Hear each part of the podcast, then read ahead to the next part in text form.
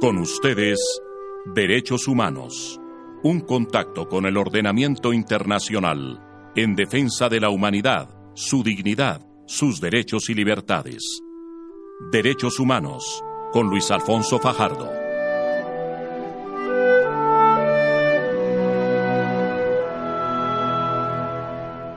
La voz del derecho, derechos humanos.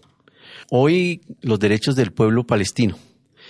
Esta semana que pasó, tuvimos la oportunidad de escuchar las conferencias de los magistrados del Tribunal Constitucional Palestino.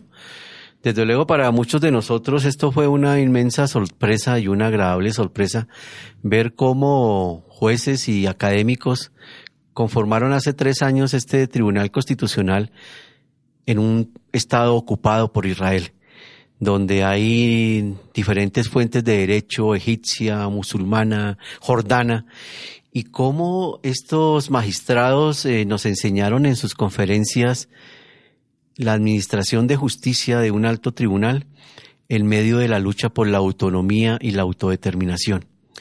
Quisimos hacer este programa de los derechos del pueblo palestino también eh, para responder a un a un justo reclamo que nos hizo uno de nuestros queridos oyentes académicos también de, de la Universidad Libre, que nos contó, bueno, muy bien hablar el programa del día 28 de enero de la recordación histórica del holocausto, porque el holocausto y la infamia del holocausto como crimen de guerra y como crimen de lesa humanidad no puede volver a ocurrir en la historia de la humanidad. Pero nos pidió, hablemos de la otra cara de la moneda, Hablemos de los derechos del pueblo palestino que está en este momento siendo sometido. Incluso se habla de la palabra genocidio, un genocidio de los nietos de aquellos que fueron llevados a los campos de concentración. Por eso quisimos hoy hablar en el programa de La Voz del Derecho de los derechos del pueblo palestino, porque nuestra emisora intenta mostrar y generar opinión a partir de los diferentes enfoques de la realidad. La cuestión de Palestina, que viene siendo estudiada y trabajada eh, desde la resolución del 29 de noviembre de 1947, donde se crean dos territorios, el Estado árabe palestino y el Estado de Israel. Inicialmente al Estado de Israel se le otorga más o menos el 56% de ese territorio y al Estado palestino árabe el 47%. Hoy Israel ocupa el 80%. Desafiando el derecho internacional humanitario, está construyendo asentamientos en los, en los terrenos o en los territorios ocupados y, e incluso incumpliendo la cuarta convención de Ginebra, que a pesar de ser totalmente restrictiva, habla de las responsabilidades o las obligaciones de las potencias que ocupan otros territorios. De hecho, doctor Fajardo, un nuevo mapa eh, que fue publicado hace pocos días busca proporcionar información sobre las ciudades, pueblos y aldeas palestinas arrasadas y sustituidas por ciudades judías. El mapa incluye varias etapas, cada una marcada por puntos de diferentes colores. Por ejemplo, en azul son las 57 localidades palestinas destruidas entre 1878 y 1948 cuando los judíos compraron la tierra y se la sacaron a sus arrendatarios palestinos con el fin de despejar el camino a los colonos judíos. En este periodo 16 colonias judías cayeron. La segunda etapa en el mapa son las localidades marcadas en rojo. Fueron 615 localidades palestinas destruidas entre 1948 y 1952 por las fuerzas judías en lo que se llegó a conocer como la Nakba, cuando la mayoría de la población palestina del país fue impelida a huir bajo el pretexto de una guerra. Esta capa también incluye 26 localidades judías destruidas durante la guerra por los ejércitos árabes invasores. Las localidades marcadas en verde, destruidas durante la guerra de 1967 y después se compone un capítulo poco conocido de la historia, y son las 194 localidades sirias destruidas durante la limpieza de los altos del Golán, días después de su conquista en 1967. La expulsión resultante de 130.000 sirios hoy se, hoy se considera tabú en Israel, al igual que pasaba con la Nakba, Pocos conocen los nombres de los pueblos cuyas ruinas aún pueden verse hoy en el Golán. Esta etapa también incluye 11 pueblos palestinos destruidos durante la guerra y después, así como 54 localidades palestinas en el Valle de Jordán y en el sur de las colonias de Hebrón que se enfrentan a la expulsión. Finalmente, otras 64 localidades palestinas en el sur y el norte del país, incluido Um el Irán, permanecen sin reconocer por parte de Israel. Como resultado, no aparecen en ningún mapa oficial, carecen de la infraestructura básica y de los servicios públicos y muchos de ellos están programados para su destrucción. Hoy en La Voz del Derecho, los derechos del pueblo palestino y para eso hemos invitado de manera especial a el doctor Alexander Montero, director del Centro de Estudios Colombo Árabes y asesor de la misión diplomática de Palestina en Colombia. Doctor Alexander Montero, bienvenido a los micrófonos de La Voz del Derecho. ¿Cómo está? Un saludo a todos los oyentes.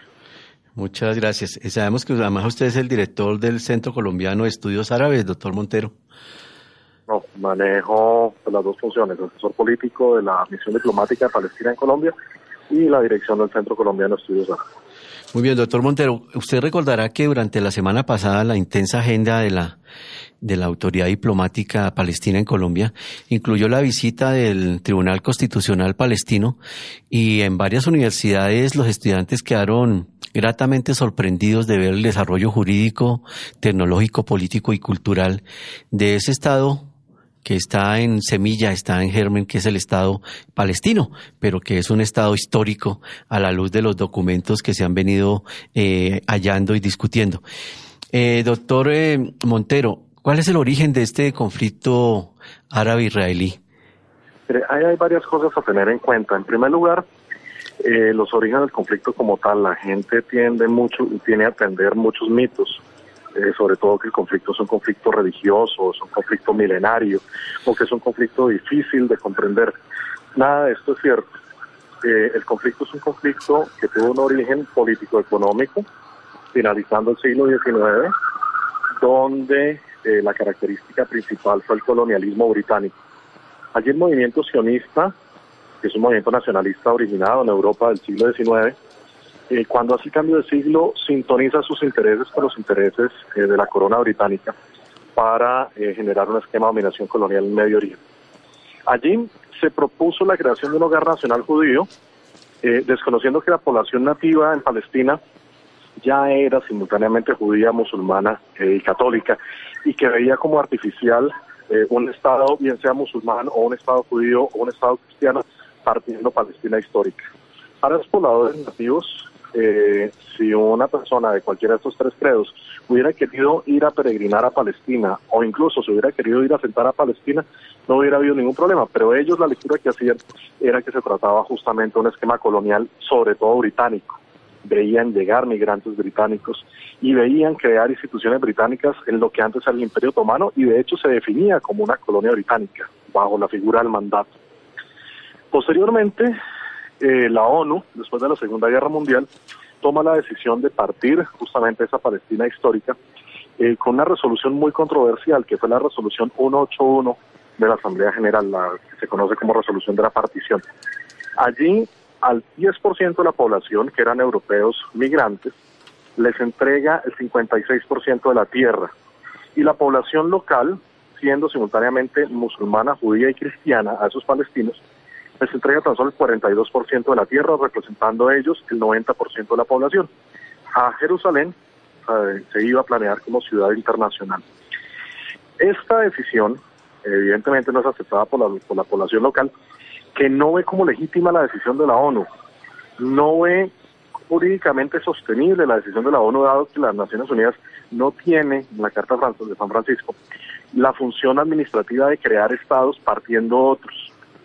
Además, la población nativa seguía entendiendo que los habitantes de este estado artificial que estaban haciendo allí eran habitantes que pertenecían a un modelo colonial que provenían de Europa y que de hecho eran europeos. Allí nace el conflicto. 1947, noviembre del 47, en ese sentido es un momento colonial. A mayo del 48, la distribución ya no era 56, 42 y 2%, sino era 78, 22.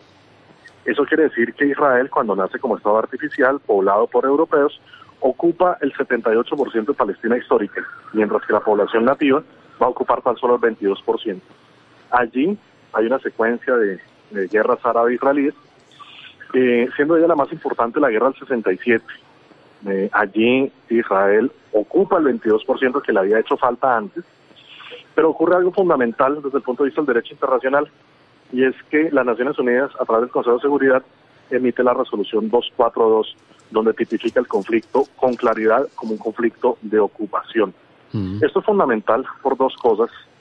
Eh, la primera, porque permite aclarar enfáticamente que no se trata de un conflicto interno, no se trata de territorios en disputa, sino se trata justamente de un conflicto de ocupación. Y la segunda cosa que se deriva de, lo anterior es que al ser conflicto de ocupación hay un marco normativo que lo regula, fundamentalmente la Cuarta Convención de Ginebra, que le asigna a Israel una serie de atributos como potencia ocupante que no se están cumpliendo, ni se han cumplido, y eso es lo que la resolución de diciembre del año pasado se encarga de recordar. En síntesis, es un conflicto de tipo colonial en sus orígenes y de ocupación a partir de 1967, pero de ninguna forma es ni milenario, ni eh, difícil de comprender, y mucho menos difícil de solucionar, ni mucho menos religioso, porque la identidad palestina, de hecho, la identidad palestina, la población nativa, simultáneamente es judía, musulmana y cristiana. Allí convivían las tres religiones. Doctor, doctor Montero, ¿cómo entender que cada vez que se discute la cuestión palestina en el escenario de Naciones Unidas, los votos a favor de la autodeterminación, de la creación del Estado palestino son, son abrumadores? O sea, casi siempre la comunidad internacional representada en los delegados de Naciones Unidas han mostrado una gran solidaridad con la, con la, con la causa palestina, pero cuando este ejercicio de resolución llega al Consejo de Seguridad, eh, este poder de veto que tienen los, los miembros permanentes parece que ha sido el principal obstáculo y entonces la democracia internacional de esa cantidad de estados que apoyan la causa palestina con un solo estado que en el Consejo de Seguridad de los que tienen eh, de los que tienen presencia permanente diga que no toda la democracia internacional de las Naciones Unidas queda en crisis. Está en lo cierto. De hecho, ahí hay tres elementos, cuando menos, que vale la pena analizar brevemente. En primer lugar, el carácter estatal de Palestina. a hoy, a fecha de hoy, el Estado palestino existe y es una parte funcional del sistema internacional. ¿En qué me baso para decir esto? Normalmente, eh, por costumbre, el derecho internacional, siendo una fuente del derecho a la costumbre, y también eh, por el marco que ofrece la Declaración de Montevideo, eh, los 30 aquí en América Latina, se entiende como componentes del Estado básicamente tres cosas, más una cuarta, territorio, nación, soberanía, más reconocimiento internacional. Efectivamente, el territorio palestino es un territorio bien delimitado y bien determinado, eh, cuando menos a nivel político-administrativo, desde la época del Imperio Turco Otomano, a nivel social y cultural, desde miles de años atrás. Entonces hay una definición territorial específica que eh, la resolución 242 de, de Consejo de Seguridad del 67, que es la resolución posterior a la guerra de los seis días, se encarga de ratificar sobre el 22% que le mencioné. Ese 22% se limita por una, una, figura que se llama la línea verde. Entonces hay una noción territorial definida. Bien. En segundo lugar, una nación. Efectivamente, la población palestina se identifica con un proyecto político y se ha identificado con ese proyecto político desde hace cuando menos tres o cuatro siglos atrás, desde la época de la dominación turca. Consecuencia de nación también hay. Y la soberanía, partiendo del hecho que la soberanía eh, reside eh, básicamente en una voluntad popular y caracteriza el principio de la autodeterminación, la soberanía en Palestina se emana de su pueblo y de su voluntad de tener un Estado. Hay instituciones de gobierno palestinas también creadas desde Oslo lo que existe es una soberanía limitada por una ocupación que existe desde 1967, ocupación israelí. Aquí yo, por ejemplo, siempre menciono a Francia en la Segunda Guerra bajo ocupación, porque Alemania nazi hubiera ocupado Francia, no quiere decir que el Estado francés hubiera dejado de existir. Claro, Existía, pero bajo ocupación. consecuencia, los tres primeros componentes existen con claridad, territorio, nación y soberanía, soberanía limitada. El cuarto componente, que es eh, reconocimiento internacional, ocurre en tres momentos. En primer lugar, en el 88, cuando se hace la declaración de independencia palestina, casi 100 estados del sistema internacional reconocen el Estado palestino a nivel bilateral. Después, en diciembre del 2010, al tránsito del 2011, empieza una oleada de reconocimientos en América Latina que empieza por los estados del Mercosur, se amplía a los estados eh, cercanos al CELAC eh, y después incluye a Chile y a Perú, siendo prácticamente toda América del Sur reconociendo el Estado palestino, sumándose a Centroamérica. Esta oleada después tiene repercusiones en Europa Oriental, donde otros estados de Europa Oriental reconocen el Estado palestino, y en Europa Occidental, donde estados como Suecia, eh, Islandia y más recientemente el Vaticano reconocen a Palestina como Estado. Hoy son casi 140 estados a nivel bilateral que reconocen a Palestina. Si vamos a ver reconocimiento multilateral, hay que recordar la resolución de Naciones de, de Asamblea General de Naciones Unidas del 2011, donde se reconoce a Palestina como Estado observador no miembro. Muchas personas se alarmaron porque pensaron que era una tarea sin resultado al haber sido reconocido como observador no miembro, pero lo importante de acá es que finalmente la Asamblea General reconoce a Palestina como Estado. A partir de entonces, a nivel multilateral, es reconocida como Estado y a partir de entonces puede adherir cualquier herramienta al derecho internacional, partiendo, por ejemplo, por mencionar una, del Estatuto de Roma y de las convenciones, todo el paquete normativo que rige derechos humanos y todo el paquete normativo que rige derecho internacional público. Doctor, Entonces, en esta primera etapa, el Estado palestino hoy existe, es una realidad. A veces aquí en Colombia eh, sale eh, la duda o la pregunta o, incluso la expresión el día que el Estado palestino exista. Eh, y no, realmente hay que hay que debatir esta idea argumentando que no que el Estado palestino no va a existir, no, es que tenga que esperar hasta el futuro para existir, porque ya existe. Es una realidad un Estado bajo ocupación. Eso lo reafirma la resolución de diciembre del Consejo de Seguridad. Y yo creo la segunda parte, brevemente. Sí, continúe, sí, el veto de Estados Unidos ha sido una constante para apoyar a Israel con mayor claridad en 1967 para acá. Hay un centenar casi de resoluciones que han sido vetadas por Estados Unidos. Sin embargo, eh, el Consejo de Seguridad suma 89 resoluciones eh, en contra de Israel y Asamblea General 237. Imagínese. Las de Asamblea General, pues bueno, mm, eh, presumiblemente se asume que un Estado decente también las, las acataría pero hay cómo hacerles el quite. Las de Consejo de Seguridad no. Israel viola 89 que se han tomado sin que le pase absolutamente nada por una sola cosa, la sombrilla de poder político que le ofrece Estados Unidos. Doctor Montero, ese es uno de los temas que quisiéramos hablar. Si bien es cierto, en un momento geopolítico, cuando la guerra de los seis días y todo el, el, el mundo árabe unido tratando de, de, de, de, lo que se llamó la guerra contra el Estado de Israel y el triunfo militar, pues con la maquinaria militar de los Estados Unidos, el triunfo de, de, Israel. Si bien es cierto en ese momento la geopolítica del mundo, la apuesta de Estados Unidos hacia Israel era muy fuerte, las condiciones geopolíticas no han cambiado para que en realidad esa decisión geopolítica de los Estados Unidos varíe, porque si bien es cierto no se vetó la resolución de, del año pasado, o sea, no se utilizó el veto para que finalmente la resolución quedara, quedara en firme, de todas maneras no, no se ve en el horizonte que el nuevo presidente de los Estados Unidos continúe con esa línea del señor Obama. Es decir, esas condiciones no han cambiado para que sea tan necesario Israel para la seguridad de los Estados Unidos, doctor. Totalmente de acuerdo. Mire, vamos a mirar la frontera inmediata de Israel. ¿sí? Al norte, eh, Líbano eh, es separado por Israel por una fuerza multinacional de observadores de Naciones Unidas. Entonces, en principio, el Líbano, mientras que Israel no ataque a los grupos nacionalistas del sur del Líbano, no le representa mayor amenaza a Israel.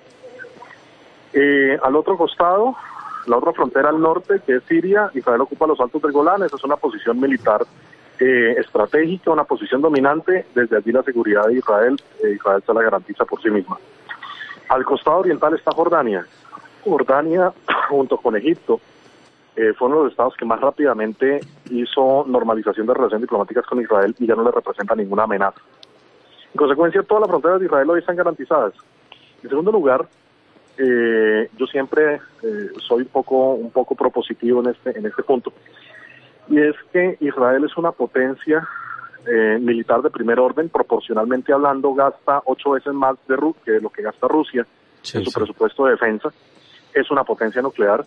En consecuencia, hoy destruir a Israel es una tarea muy compleja, muy complicada, que además tendría que involucrar a Estados Unidos y destruir también a Estados Unidos. En consecuencia, el argumento de la seguridad de Israel es un argumento anacrónico y es un argumento que sobre todo se presta para motivaciones políticas. ¿Qué puede ocurrir en ese sentido con la administración actual de Estados Unidos? Un reto absoluto. Finalmente la resolución del año pasado logró ser adoptada y Estados Unidos no la veta, porque el presidente Obama quería eh, marcar una luz, una distancia de lo que justamente podía ser la orientación de la política de Estados Unidos actual en la administración Trump.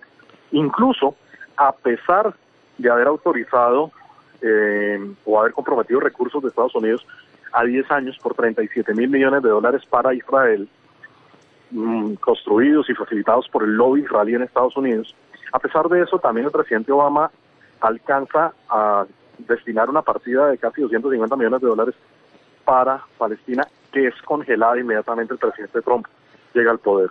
En síntesis, vamos a ver unos años de una mayor participación de Estados Unidos en el Medio Oriente, un mayor favorecimiento de Estados Unidos a la ocupación israelí y lo más importante acá, un reto eh, al derecho internacional y a la legalidad internacional, porque Israel va a seguir teniendo la motivación para violar resoluciones de Naciones Unidas y sobre todo para cometer crímenes de guerra sin que le preocupe lo que la Corte Penal Internacional pueda encontrar en, pues, en, contra de Israel. Doctor, eh, Montero, hay dos temas que, que realmente eh, son, son, son importantes en el debate.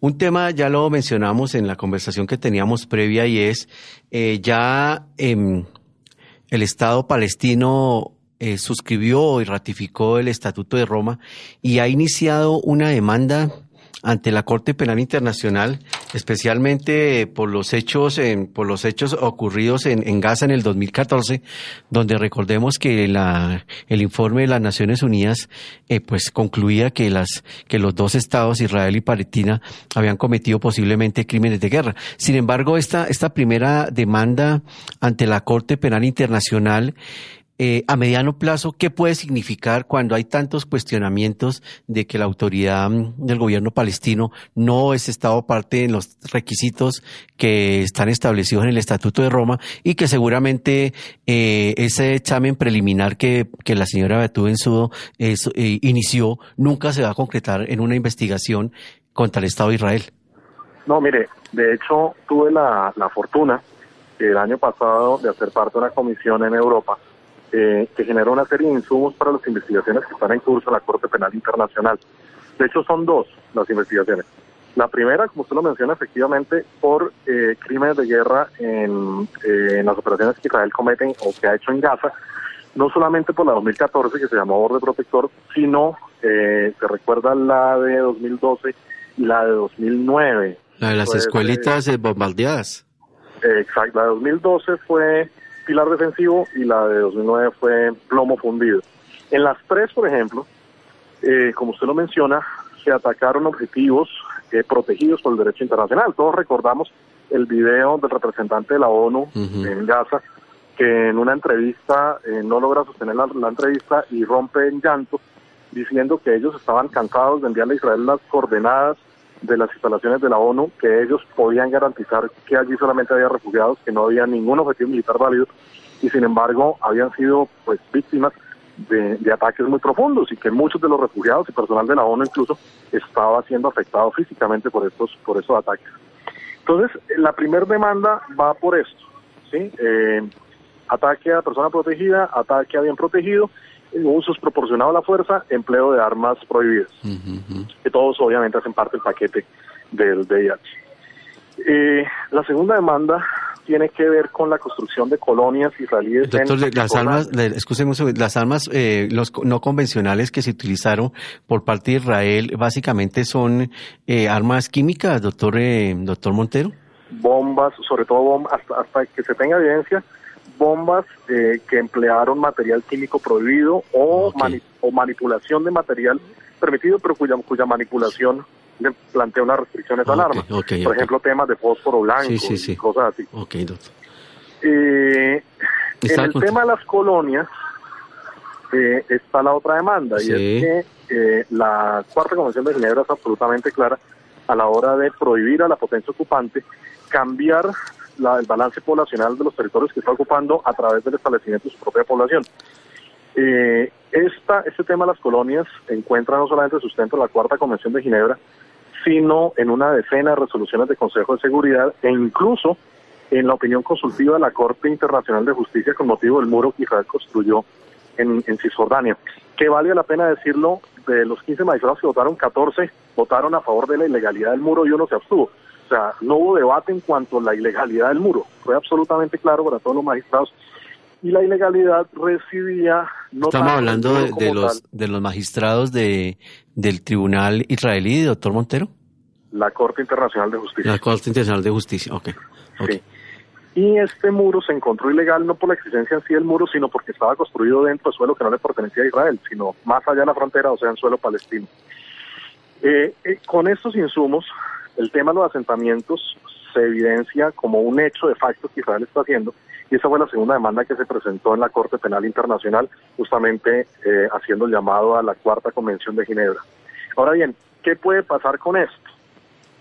hace como cinco años, Palestina había intentado adherir al Estatuto de Roma y en su momento la Secretaría le había dicho no porque no cumple condiciones estatales. Después de la resolución de Asamblea General de 2011, donde se acepta a Palestina como Estado observador, la Secretaría de la Corte Penal Internacional tarda tan solo dos meses, dos meses, para aceptar a Palestina como Estado, como miembro pleno de la Corte Penal Internacional.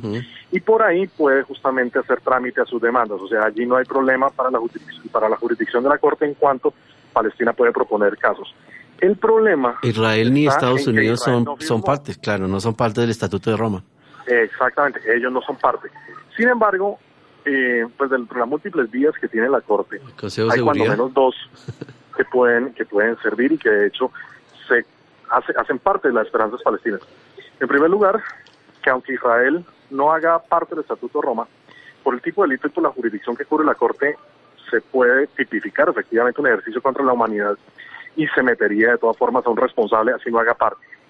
O la otra opción, que de todas maneras Israel por su composición, incluso por su característica Estado artificial, la mayoría, la mayor parte de los ciudadanos israelíes tienen doble ciudadanía, incluyendo, pues, para no ir tan lejos, eh, el, el gabinete actual de Israel, todos sin excepción, los ministros y el primer ministro, tiene doble ciudadanía la mayoría provienen de Europa mm, Oriental. se llama la, esos estados la competencia, La competencia personal sería, se activaría en ese caso.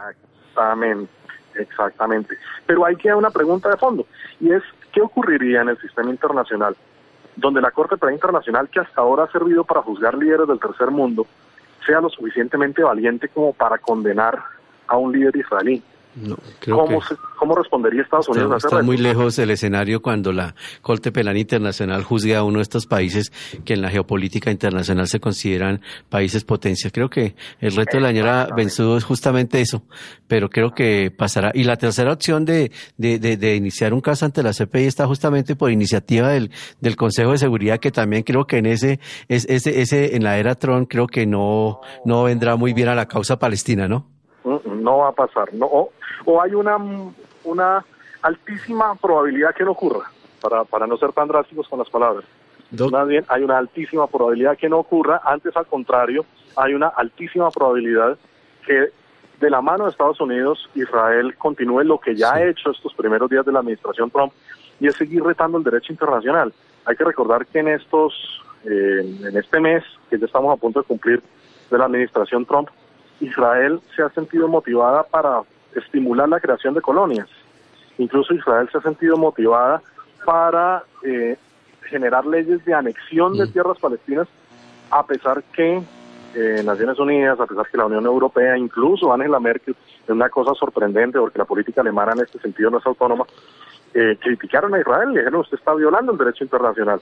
Pero bueno, todo esto justamente se va a resumir muy seguramente en la declaración que, que salga de la reunión de Netanyahu y Trump de estos mm, días en Washington. Seguramente. doctor, eh, en este tema, doctor, ahí, ahí siempre queda como eh, en el horizonte de toda esta reivindicación de la cuestión palestina, la autonomía del Estado palestino, ese enfrentamiento entre las diferentes fracciones políticas, que a veces tiene manifestaciones en, violentas, eh, armadas, y esa estabilidad necesaria que se requeriría para emprender un, un, camino a mediano plazo de fortalecimiento de la, del Estado palestino.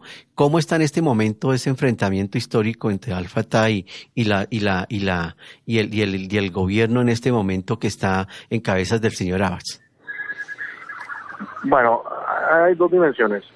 Hay, una, hay un cisma fuerte que se creó en 2006 entre Fatah, que es el principal partido político palestino, y la espina dorsal de la OLP, y Hamas, que se hizo con el control de Gaza eh, después de, varios eventos lamentables del 2006.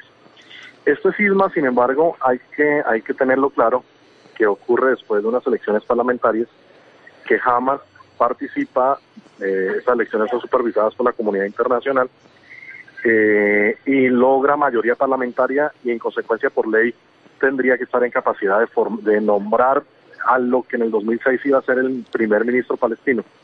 Israel se opone a ese resultado y bloquea las finanzas palestinas en su totalidad. Hay que mencionar, tal vez la opinión pública, la, la audiencia, perdón, no lo tenga claro que las fuentes de financiamiento palestinas son muy precarias y que el tema de tributación, por ejemplo, eh, es controlado por Israel. Israel es quien cobra los impuestos palestinos y después los transfiere al gobierno palestino.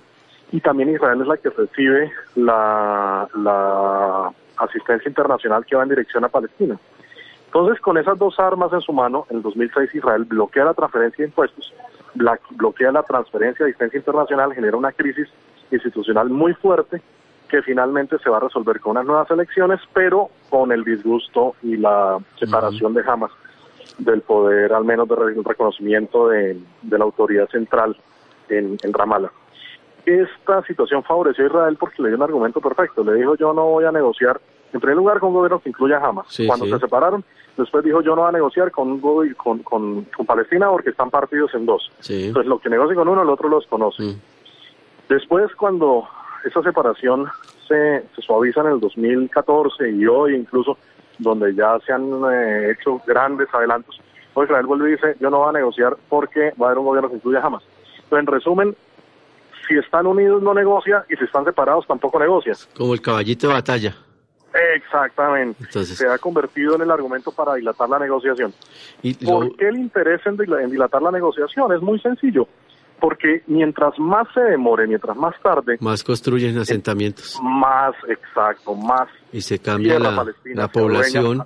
Y si algún día llega a haber un referendo como sucedió en el pueblo saharaui, el norte de África, antigua colonia española, que, que, justamente una de las cosas que hizo la, la, el Marruecos fue cambiar la, la, identidad étnica de la población para asegurar que se que se que se ganara el referendo, que creo que al final no se logró ganar, pero pues quedó en, una situación precaria, pues toda la autonomía del famoso pueblo saharaui. Eh, doctor Montero, eh, un tema realmente interesante. Cuéntenos un poco sobre sobre este este este tribunal que se creó, creo que a partir a partir del 2000 del 2012, el Tribunal Constitucional Palestino y, y, cómo y cómo y cómo funciona esa, esa, esa tarea en la búsqueda tanto de, de la justicia y el equilibrio constitucional interno y la lucha por la autodeterminación y la autonomía como un derecho de los pueblos. Sí, mire, eh, no es muy conocido que después de, de, los acuerdos de Oslo, cuando se crea la Autoridad Nacional Palestina, Palestina crea un régimen, por un lado mixto, de separación de poderes, para que no cayera en la tentación de muchos de los regímenes eh, de la región de acumular el poder, sino que hace una separación entre la figura primer ministro y presidente. Simultáneamente se crea toda una arquitectura burocrática de separación del poder en las tres ramas, tal cual existe en un Estado occidental. Tenemos un parlamento palestino en la rama legislativa que, acoge muy bien una ley de cuotas, eh, donde el 40% de los escaños tienen que ser eh, para las mujeres en Palestina. Tiene todo el armazón de la rama ejecutiva y tiene toda la armazón de la rama judicial con las altas cortes. La primera que se crea que se creó fue la Corte Suprema. Y, y dentro de la Corte Suprema el, tema constitucional funcionaba como una sala y no se había podido crear en buena medida porque Israel había encarcelado buena parte de los de los posibles magistrados que iban a componer el Tribunal eh, Constitucional. Tan solo hasta hace un año se logra poner en funcionamiento se buscan personas que tuvieran una trayectoria impecable, eh, sobre todo en la academia, en la enseñanza del derecho, en la enseñanza del derecho constitucional, y se les da la, la enorme tarea de empezar a regular todo el esquema constitucional palestino, partiendo del hecho de un Estado bajo ocupación, donde las normas que rigen la vida del palestino de a pie, por un lado, son normas todavía otomanas, por otro lado, son normas jordanas después de la, de la primera guerra árabe-israelí, son normas egipcias, son normas palestinas propias, pero sobre todo son normas israelíes de ocupación, que ni siquiera hacen parte del, del, del bloque de derecho israelí, sino son normas especiales de ocupación. Con ese reto, los magistrados entonces empiezan a generar sobre todo puentes constitucionales entre esas diferentes fuentes del derecho en Palestina. No ha sido nada fácil. Y lo más difícil, sin embargo, ha sido intentar mantener una norma constitucional, un norte constitucional y una salud de instituciones con el esquema de ocupación israelí. Claro, una experiencia que me, me, me parecía eh, como muy aleccionadora es el, Tribunal Multiétnico y Pluricultural Constitucional de Bolivia.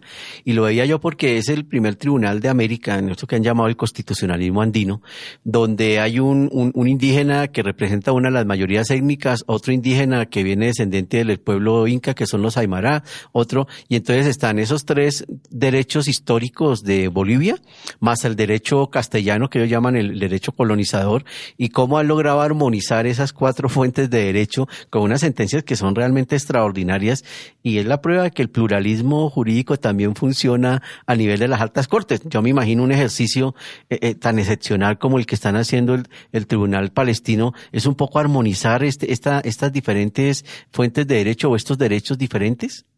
Sí, sí, pero insisto, el tema de la ocupación y el tema de las normas israelíes lo hacen supremamente complejo. Por ejemplo, eh, en, en, en, en, Palestina eh, los israelíes emplean una figura que se llama detención administrativa.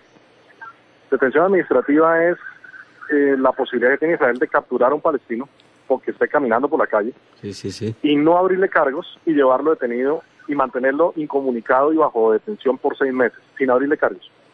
Esos seis meses se pueden prorrogar por otros seis, por otros seis, por otros seis, hasta completar un ciclo de dos años, donde al final de ese ciclo puede volver a iniciar otro ciclo de dos años más y otro ciclo de dos años más y así indefinidamente. Si se tiene suerte, eh, un tribunal militar, no civil, un tribunal militar israelí con un juez militar que no es abogado, o sea, él no es eh, doctor en derecho de oficio, no lo es, es un militar que no tiene formación en derecho, preside el tribunal y puede condenar al palestino a una pena X y al palestino se le puede decir no le voy a informar los cargos ni le voy a mostrar las pruebas porque se trata de un tema de seguridad nacional. Pero sin embargo, créame que usted resultó condenado a 30 años o a 40 años o a 50 años. La justicia, la justicia sin rostro que de la cual nosotros somos parte padres de ese tipo de justicias acá en la época ah. de, de, la lucha contra el narcotráfico, si se acuerda usted, doctor. En unas condiciones todavía mucho más aberrantes. Entonces, la pregunta aquí es cómo justamente armonizar todos estos fuentes de derecho. Las, las históricas son relativamente viables, o sea, la otomana, la jordana, la egipcia, las musulmanas, porque hay una población palestina no toda la población palestina es musulmana, no el 40% es cristiana, pero pues también obviamente el sector musulmán tiene sus propias normas, el Islam también es una fuente del derecho para esos países. Eh, pero armonizar todo eso es relativamente simple, eh, a pesar de la dificultad relativamente simple, y lo que sí es totalmente complicado es legislar constitucionalmente con esas normas de ocupación. Exactamente.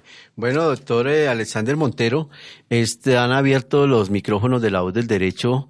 Usted ya tiene nuestros contactos. Cuando usted crea conveniente que podamos abordar otro tema que sea de su interés y interés de los colombianos, sobre todo estudiantes de, de nuestras facultades del país.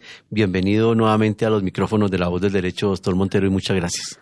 No, a ustedes muchas gracias por la invitación. También una invitación a sus estudiantes y a toda la audiencia a que eh, abordar estos temas es un ejercicio muy enriquecedor son realidades que, que, afectan a la humanidad, donde se cometen incluso crímenes de guerra, pero son realidades que nosotros poco estudiamos o si la estudiamos, la estudiamos con mitos. Yo estoy absolutamente convencido que, que ese mito con el cual yo arranqué hablando, que es un mito generalizado, eh, que el conflicto es un conflicto religioso, que es un conflicto milenario, yo creo que estoy absolutamente, absolutamente seguro que está generalizado justamente dentro de, dentro de la opinión pública que no se ha aproximado al conflicto. Okay. Entonces es una invitación para que lo conozcan, lo estudien, se quiten todos estos mitos y el resultado va a ser muy enriquecedor. Bueno, doctor Montero, muchas gracias y aquí esperamos próximamente sus intervenciones. Claro que sí, con el mayor de los gustos. Gracias. En la voz del derecho, espacios para la actualidad jurídica colombiana, transmitiendo desde Bogotá, capital de la República de Colombia.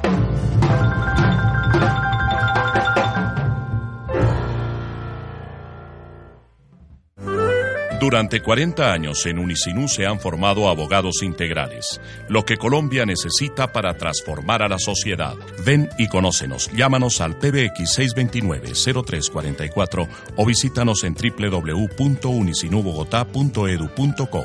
Unicinú Bogotá, mística imparable. En La Voz del Derecho no generamos la noticia, ni la manipulamos la sometemos a escrutinio y profundizamos en ella.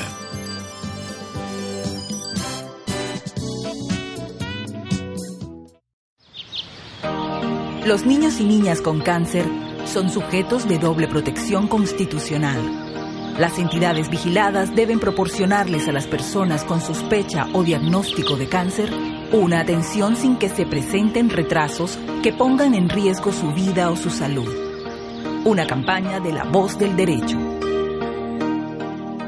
Bueno, volvemos de la pausa de derechos humanos. Doctor Fajardo, antes de que continuemos con el programa, yo le quiero contar una curiosidad que encontré en estos días, y es que un nuevo estudio muestra el aumento de los comentarios racistas de los israelitas contra los árabes.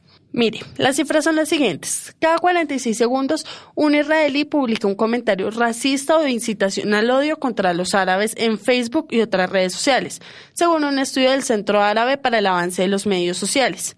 Según ese mismo documento, 60.000 usuarios israelíes de redes sociales publicaron al menos un comentario racista contra los árabes en 2016. Además, el estudio señala que hubo más de 675 mil publicaciones de ese tipo en 2016, lo que significa una media de una cada 46 segundos. Esta cifra representa un incremento súper peligroso desde 2015, año en que se detectaron 280 mil posts racistas contra los árabes en Israel.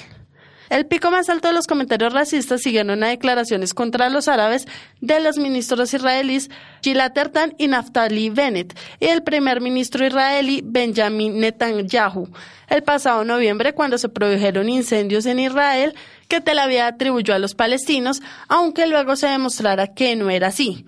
Según este mismo estudio, los medios israelí son la principal fuente de inspiración de los comentarios racistas contra los árabes. Bueno, las conclusiones, em, después de haber escuchado al doctor Montero discutir de derecho internacional y derecho constitucional palestino, lo cual es toda una novedad, tiene que ver con el cambio de la geopolítica internacional. Como escuchábamos el, nuestro entrevistado, ya Israel no es un país o un estado vulnerable que esté en riesgo. Parece que los factores de riesgo que determinaron el apoyo irrestricto de los Estados Unidos para la defensa de la soberanía y la seguridad de Israel ya no existen. Es el momento de comenzar a hablar de los la convivencia de los dos estados, porque como bien nos explicó nuestro entrevistado el doctor Montero, el Estado palestino es una realidad, y es una realidad vigente, actuante y cotidiana, y es una realidad que desafía incluso la imaginación de muchos escritores geopolíticos que no entienden cómo puede funcionar este Estado bajo la dominación y la ocupación de Israel. yo creo que la conclusión es comenzar a estudiar, a sensibilizarnos de que tanto derecho tiene el Estado de Israel a su seguridad, como tanto derecho tiene el Estado palestino a su autodeterminación, a su autonomía y al autogobierno. Derechos humanos, la voz del derecho los derechos del pueblo palestino. Hasta pronto.